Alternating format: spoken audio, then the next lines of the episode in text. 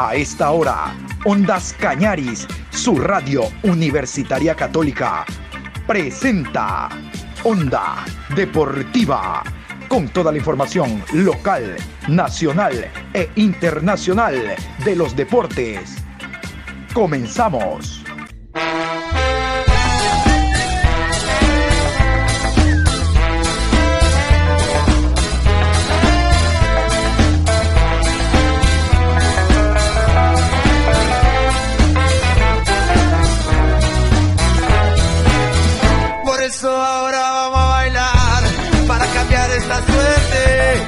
Sabemos gambetear para ausentar la muerte. Vamos a bailar para cambiar esta suerte. Si sabemos gambetear para ausentar la muerte. Hola, ¿qué tal? ¿Cómo le va? Buenas tardes, Juan Pablo. Aquí estamos iniciando la programación Onda Deportiva en este horario de la tarde. Hoy lunes 13 de febrero, programa 1141 a lo largo del día. Habíamos indicado en la mañana que hoy íbamos a tener a esta hora un contacto internacional con un periodista de México, porque hay algunos temas realmente interesantes, ¿no? No solo eh, el nuevo seleccionador que ya se oficializó, hasta antes de esta nota, se iba a oficializar ya el nombre de Diego Coca, director técnico argentino, sino también hablar de cómo están nuestros jugadores, los ecuatorianos, Michael Estrada, Mena, eh, hablamos del el jugador Byron Castillo, en general, de clubes donde militan los jugadores nuestros.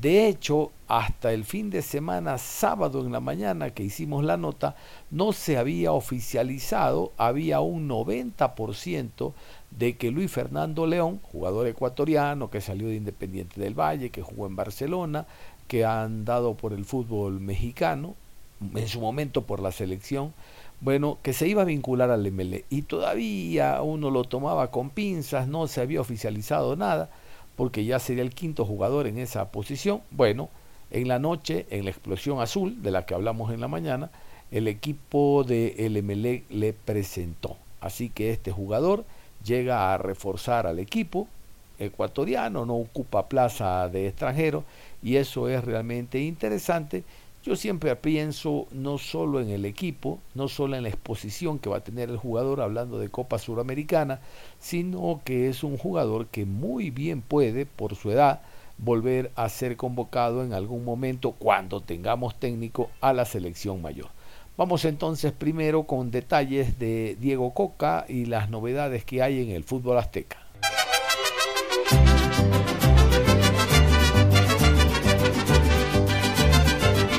El argentino Diego Coca fue presentado como el nuevo seleccionador de México el viernes 10 de febrero. El director técnico Diego Coca será el reemplazo de Gerardo Martino, quien dejó el cargo como estratega de la selección mexicana luego de quedar eliminada del Mundial Qatar 2022. Diego Coca se convirtió en los últimos días en el candidato sorpresa para ser el DT del Tri de cara al Mundial 2026, que se disputará en México, Estados Unidos y Canadá pues nombres como los del argentino Marcelo Bielsa, el uruguayo Guillermo Almada y los mexicanos Miguel Herrera e Ignacio Ambriz quedaron descartados. En conferencia de prensa, el exfutbolista de 50 años destacó las habilidades y el juego del futbolista mexicano. Conozco al futbolista mexicano desde jugador y como técnico. Sé cómo piensa, que tiene talento y muchas posibilidades de crecimiento. Sé que si saca todo su talento y lo pone al servicio del equipo, podemos ser muy buenos. Pero también habló de quienes quieran ser parte del grupo. Queremos que todos quieran ser parte de la selección, que sepan que nos representan a todos. Queremos que los 18 equipos de la Liga MX quieran formar parte de este grupo. Diego Coca inició su carrera como DT en 2007 y entre los equipos que ha dirigido está Gimnasia y Esgrima de la Plata, Huracán, Defensa y Justicia, Rosario Central y Racing Club en Argentina. En México ha sido estratega de Santos, Tijuana, Atlas y Tigres. Muy bien, Diego Coca entonces el nuevo técnico de la selección argentina. Sin más, vamos a irnos hasta San Luis Potosí, México. Vamos a hacer eh, contacto con Carlos López conversamos, reitero, algunos temas referentes a selección mexicana, clubes mexicanos donde están los ecuatorianos y el análisis individual que hace el periodista sobre nuestros jugadores. Vamos entonces con la nota.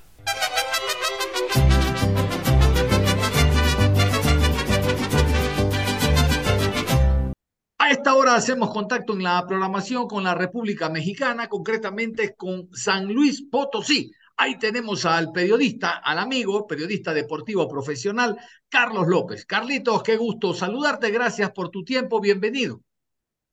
Hola, John. Gracias. Y pues aquí empecemos. ¿Cómo no? Hay un par de temas que queremos tocar, temas de interés, porque de una u otra manera nos vinculan. El primero, conocemos que ya es oficial, nos corrige de no ser así, que la selección mexicana, la tri mexicana, tiene nuevo seleccionador. Mm, sí, bueno, es extraoficial todavía, porque ahí igual nos sale ahí un giro de tuerca, pero lo más probable es que sea Diego Coca, porque estaba entre él y Almada. ¿Por qué crees que se decantó la Federación Mexicana, los ejecutivos por Coca y no por Almada, que viene siendo el último campeón, eh, viene haciendo buenos partidos con el Pachuca, incluso goleando y tiene mucha aceptación? Pues aquí sí hay dos vertientes, ¿no? Está la, la conspiranoica, que siguen diciendo todavía que hay dos grupos que, bueno, tres, que dominan el fútbol mexicano, que es Televisa, Grupo Pachuca y Orlegui y se supone que dicen que salió mal Almada de Santos, que hace molestar a Gori y que por eso o Grupo Orlegui impone a, Diego Coca. Digo, yo quiero no pensar en esa. Y la más sencilla podría decir que hacer campeón a un equipo como el Atlas, y no solo campeón, bicampeón, pues le da muchísimo mérito, también en mi opinión, para que Diego Coca sea el elegido. A ver, me corrige si me equivoco. Coca estaba o está en Tigres, ¿cierto? Sí, ahorita está en Tigres. Salió de Atlas apenas el torneo pasado. ¿Y este grupo del cual me mencionabas, qué influencia tiene en Tigres o directamente la influencia es con la Federación Mexicana?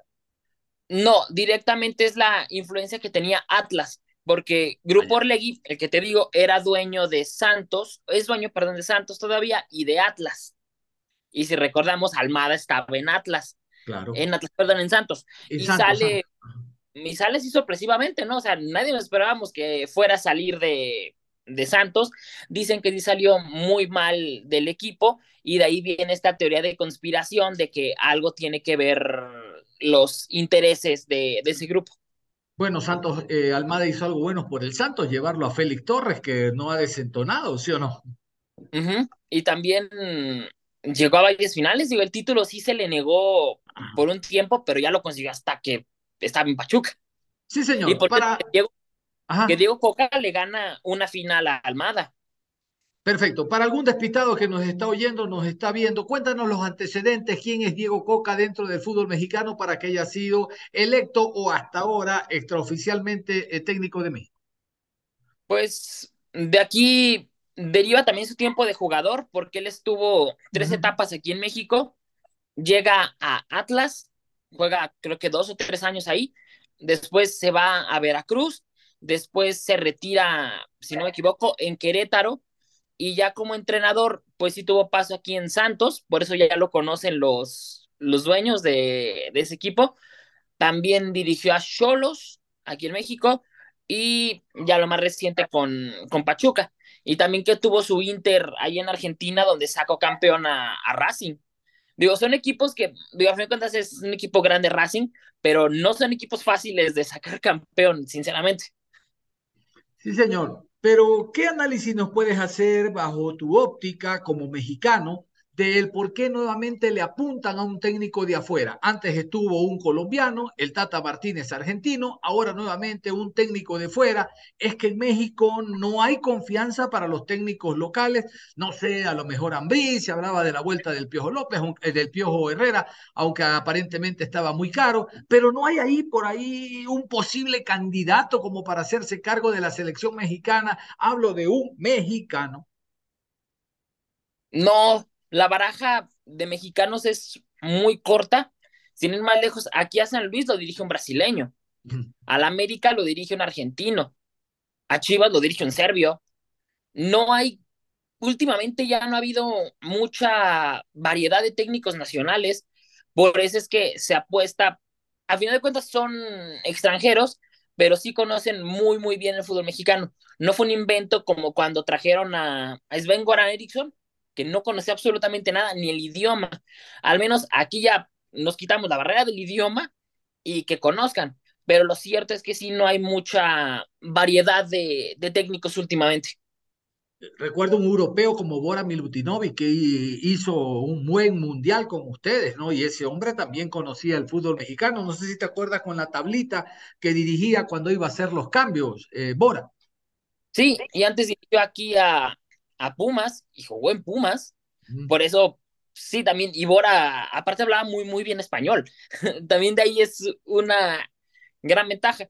También extranjeros, últimamente aquí estuvo la Volpe, y cuando hubo mexicanos fue este proceso que más me acuerdo, muy difícil cuando, bueno, dos veces, que está Hugo, llega Sven y después llega otra vez Javier Aguirre.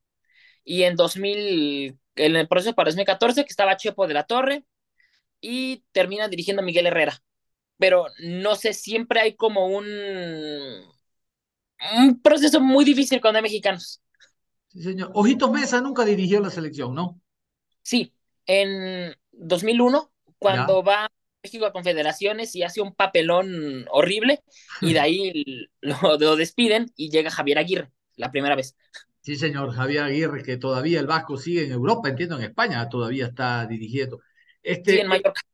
Sí, señor. Hola, Carlos, cuéntame, eh, eh, ¿fue un rumor o existía la posibilidad de Mohamed, que ustedes lo conocen también por haber dirigido mucho rato, y también de Marcelo Bielsa. ¿Hubo esas opciones? Por ejemplo, por acá, muchos argentinos técnicos con los cuales conversamos en entrevista nos decían, miren, por eso México le apunta a Bielsa, por, e-". pero ¿fue un rumor o hubo algo en concreto? Más allá de reuniones, o sea, lo que yo supe, lo que sonó más acá era que Azcárraga iba a tener una reunión con él a finales de mes. Ya veo que al final no, pero sí, él estaba también dispuesto a, a dirigir a la selección. Lo quieren también los Estados Unidos y lo quiere el Everton, pero según esto se apuntaba, venía para acá. Y lo de Mohamed, Mm, no, él sí no fue una opción real. Hasta ayer fue que se escuchó como que el nombre de que era una opción y esto, pero lo cierto es que él sí no, pero Bielsa sí era de las cartas fuertes, sobre todo de, de Pachuca. Perfecto, perfecto, qué interesante. Vamos a otro tema.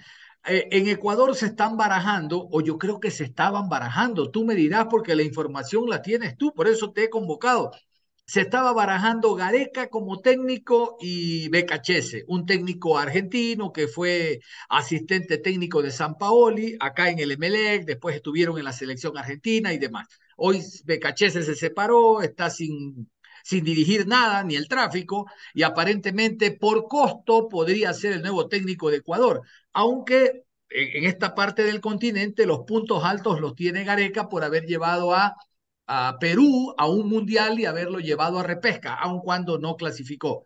Pero nos llegó la información de que el Cruz Azul estaría detrás de Gareca, tomando en cuenta la, la mala campaña de Gutiérrez, está en los últimos lugares. ¿Qué tanto asidero tiene este otra vez? No sé si rumor o certeza. Pues está lejos, yo diría, porque ahorita Cruz Azul también no tiene una muy buena economía porque incluso ni refuerzos trajeron, o sea, el equipo está limitadísimo. Y sí suenan muchos nombres y sí, esto sí es común cada que Cruz Azul cambie de técnico que suene, pero también aquí lo importante es que Gareca también ya ha rechazado muchas veces al fútbol mexicano y no sé si quiera agarrar un Cruz Azul que está último de la general. Claro, claro. Cuéntame algo de Michael Estrada. Aquí seguimos el fútbol mexicano como no tienes idea. Hay muchísimas cadenas donde se observan los partidos entre viernes, sábado, domingo, lunes, los partidos adelantados y demás. Y recuerdo un partido que iba perdiendo Cruz Azul. Eh, le sacaron tarjeta amarilla en el primer tiempo a Michael Estrada, el árbitro le perdona y en el segundo no, el hombre hizo todo para irse, se compró de 10 números 9 para tarjeta roja. Le dieron, le dio muy fuerte la prensa prensa mexicana, el último partido volvió a jugar. ¿Qué se dice de Michael Estrada? Uno pensaba que con ese envión anímico de haber sido convocado a la selección, de jugar un mundial, a lo mejor iba a tener otro andar en el Cruz Azul. ¿Qué dices tú? Sí, no, no ha rendido y sí, sí es muy señalado por, por la gente, sobre todo porque, no sé si recuerdas el rumor este muy fuerte de que iba a llegar primero Luis Suárez y después Falcao. O sea, tal cual evidencia que incluso la directiva de Cruz Azul, no sé si aún lo hubiera querido tener. Lo dejaron a él, también dejaron a, a Morales, pero porque simplemente no, no hay de otra. Pero sí, o sea, de lo que dices de Michael Estrada, ha tenido sus pinceladas, nada más. Pero de ahí en fuera sí ha quedado muchísimo a deber. Perfecto. En el fútbol ecuatoriano, que todavía no comienza la Liga Pro, la Liga Profesional, comienza este 24 de febrero. La, el libro de pases se cierra en el mes de marzo. ¿Qué eh, posibilidades existen para que Luis Fernando León, jugador del San Luis Potosí, que lo conoces, se vincule al fútbol ecuatoriano. Digo, no sé si hay la apertura por parte del fútbol mexicano, porque acá caería, te cuento, como en cuatro o cinco equipos como anillo al dedo, no solo por el hecho de ser ecuatoriano, sino por el nivel que mostró. Eh, ¿Podría darse las facilidades como para que él salga? Sí, porque aparte ya tienen que bajar un extranjero más los equipos, ah, porque ya solo pueden jugar siete, ya no ocho, van a partir del siguiente torneo. Y él ocupa esa plaza, como te he dicho aquí en, privado, no juega, no es ni siquiera tomado en cuenta, no sale ni a la banca en los últimos partidos, ya van cinco. Y incluso Jardine ya juega con, con otros jugadores, con refuerzos que también, en mi opinión, no sé, vienen de equipos como Bravos, de Juárez, vienen de la segunda división y no habían tenido mucha actividad. Entonces yo creo que sí, ya está en la, en la rampa de salida y desde hace años, ¿eh? No sé si recuerdas que también ni siquiera lo tomaban en cuenta para pretemporadas. Llega a Barcelona, lo traen aquí, le dan la oportunidad y ahorita ya no. Y quizá mm, yo creo que no desearon una venta tanto a Sudamérica como a Estados Unidos, que son los que no han cerrado mercado. Perfecto. Te había dicho la última pregunta, Carlitos, pero teniéndote, quiero aprovechar para hablar de los ecuatorianos. Eh, sobre un mismo equipo, algunas consultas. Primero, este ciclo corto, este ida sin pena ni gloria de, de, Paiva, que acá quedó campeón, ¿cómo lo analizaron ustedes? Segundo, cuéntame cómo anda el momento eh, Ángel Mena no sé, aparentemente desde acá lo vemos algo lagunero, tiene grandes partidos y otros no. Y el caso de Byron Castillo, lateral derecho, ¿cómo está? Sí, con León, lo de su equipo de Paiva era, era pólvora, pero no por explosivos en ataque, sino por, por carácter, por temperamento.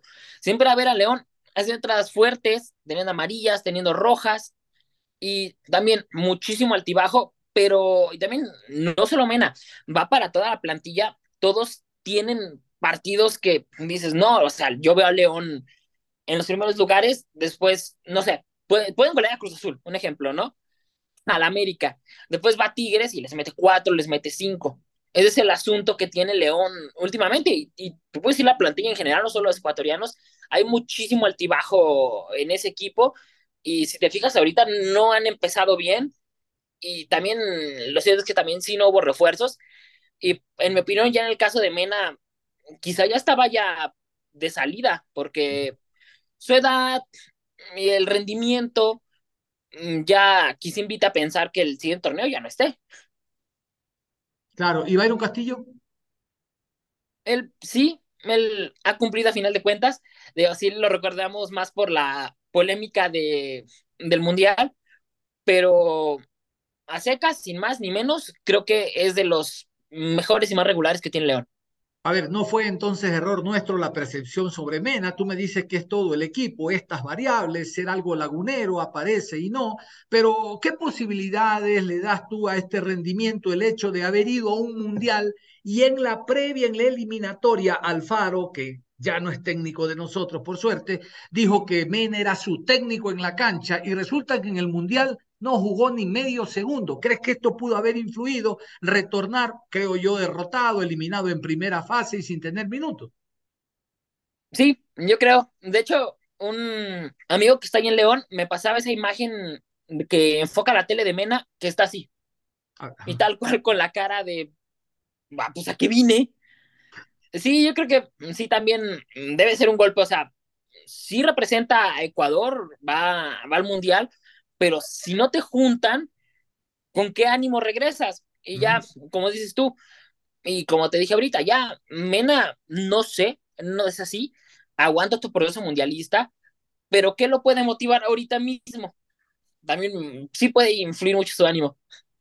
Claro, claro. Te cuento que colegas que estuvieron en, Qatar decían que como él no jugó, era el primero en salir en zona mixta, salía con una capucha agachada a la cabeza y en el último de los partidos lo llamaron Ángel, Ángel, y él, entrevistan los de allá que ellos jugaron. O sea, el hombre estaba resentidísimo con el técnico y sabes que tú me estás dando un pie importante a una idea que se coció este año acá en Ecuador. Se cocinó este año en Ecuador. ¿Sabes cuál?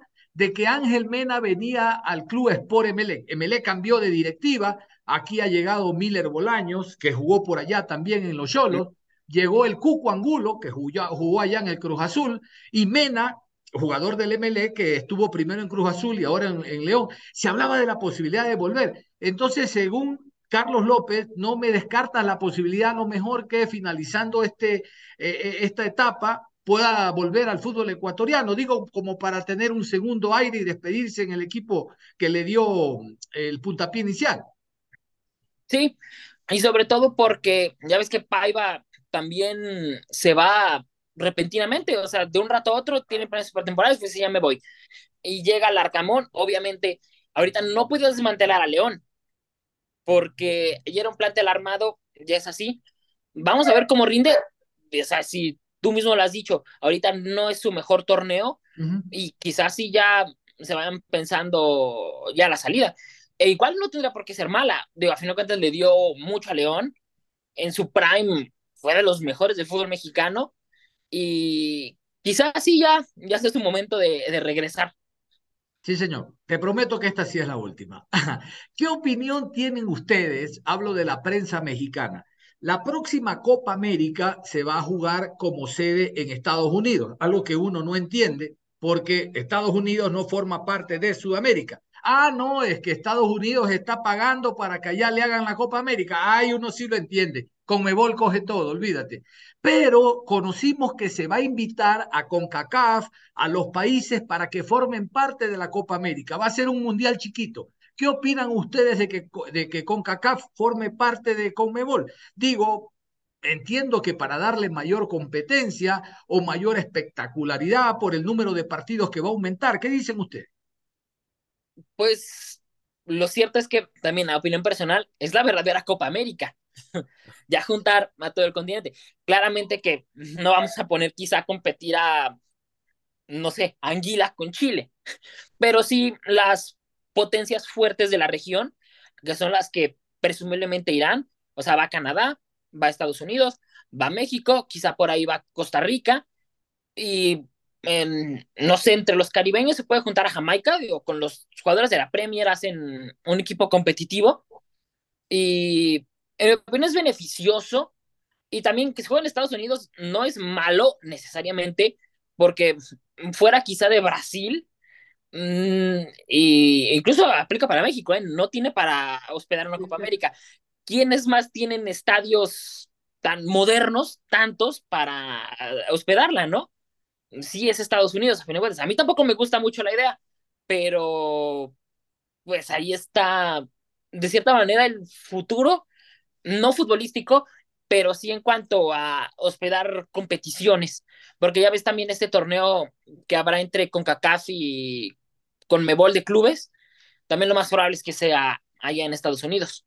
Sí, señor, sí, señor. Oiga, ¿y, qué, pues, qué, qué criterio tienen ustedes en torno a que ese 2024 sea el momento ideal para que Federación Mexicana converse con Conmebol y que retornen los equipos mexicanos a jugar la Copa Libertadores de América? Algo que se dio en su momento, Cruz Azul llegó a una final, recuerden ustedes tenían a Palencia, un pelón que jugaba de maravilla, tenía mucha garra y, y, lamentablemente perdieron la final, aunque después ya se conoció que a los árbitros le habían hablado de que no podía quedar un equipo de CONCACAF campeón de la Copa Libertadores y demás. Hubo una mano negra ahí que después se conoció.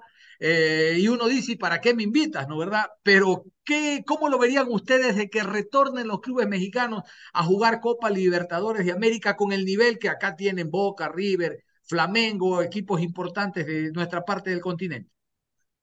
Sí, también apuntando ahí entre la historia, a América cuando Liga es campeón lo elimina en semis. Sí. Empatan, empatan a uno allá en Ecuador, si no me equivoco, y a cero aquí en el Azteca. Pero bueno, ya, obviando eso, sí es algo que, que queremos nosotros también aquí en México. Se dice que Azcárraga se juntaría con, con Domínguez para ya planear el regreso de los equipos. Y la verdad es que sí es necesario, yo creo, para ambas partes, Sí. porque, no sé, para mí después de cuartos ya es la Copa Libertadores con Argentina y con Brasil. Porque, y quizá México llegar, no digo que va a llegar y ah, vamos a arrasar y ser campeones, pero sí puede llegar y dar muy buenas actuaciones. Digo, aquí con respeto para esos equipos, pero siento que puede competir fácilmente más que un, colom que un colombiano, perdón, que un boliviano, un equipo boliviano que un equipo venezolano. Claro. Sin problema, México puede ocupar esos lugares y lo mejor es que a mí me tocó ver también ya algunos años, ver a América en Colombia, ver a América en el mismo Ecuador, a América en Brasil, en, en Argentina, a Chivas incluso.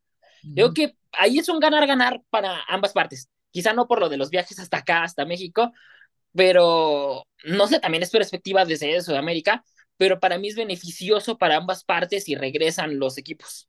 Sí, señor, el fútbol mexicano le da mayor competitividad.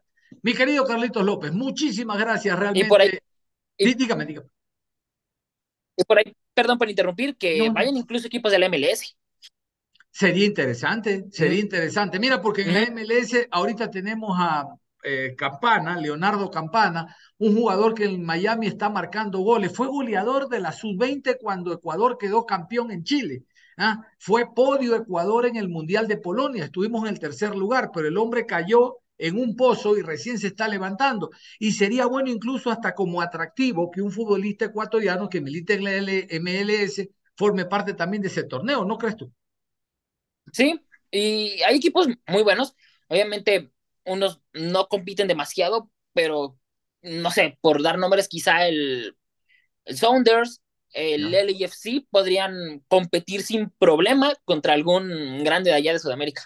Claro, el Seattle Sonder que está, eh, si recientemente fue eliminado del Mundial de Clubes, tiene un defensa ecuatoriano, Arriaga. Mira tú, también o- ese jugador como tal sería sinónimo de atractivo porque no deja de ser un suramericano que retorna después de un tiempo, ¿no? O sea, eso también hay que, hay que observar todas las aristas que motiven e insisten al público para que llegue al estadio, ¿sí o no? Claro, ya desde ahí, desde el interés económico, también es muy bueno. Sí, señor. Ahora sí, Carlitos, nada más, nos estrechamos la mano, quedo muy agradecido y ya sabes, estamos abiertos en cualquier momento para en este ida y vuelta de información y te dejo en la parte final reiterándote éxitos en tu trabajo. Igualmente para ustedes y saludos para allá. Mucha suerte. Ok, muy amable, gracias. Agradecemos al periodista Carlos López, periodista mexicano. Escuchaban ustedes todos los detalles, no solo de la selección, sino de nuestros internacionales. Y de esta manera cerramos la programación Onda Deportiva, no sin antes indicarles a ustedes que se mantengan en sintonía de la programación, que lo que viene es bastante bueno. Un abrazo, hasta cualquier momento. Si sabemos gambetear para la muerte.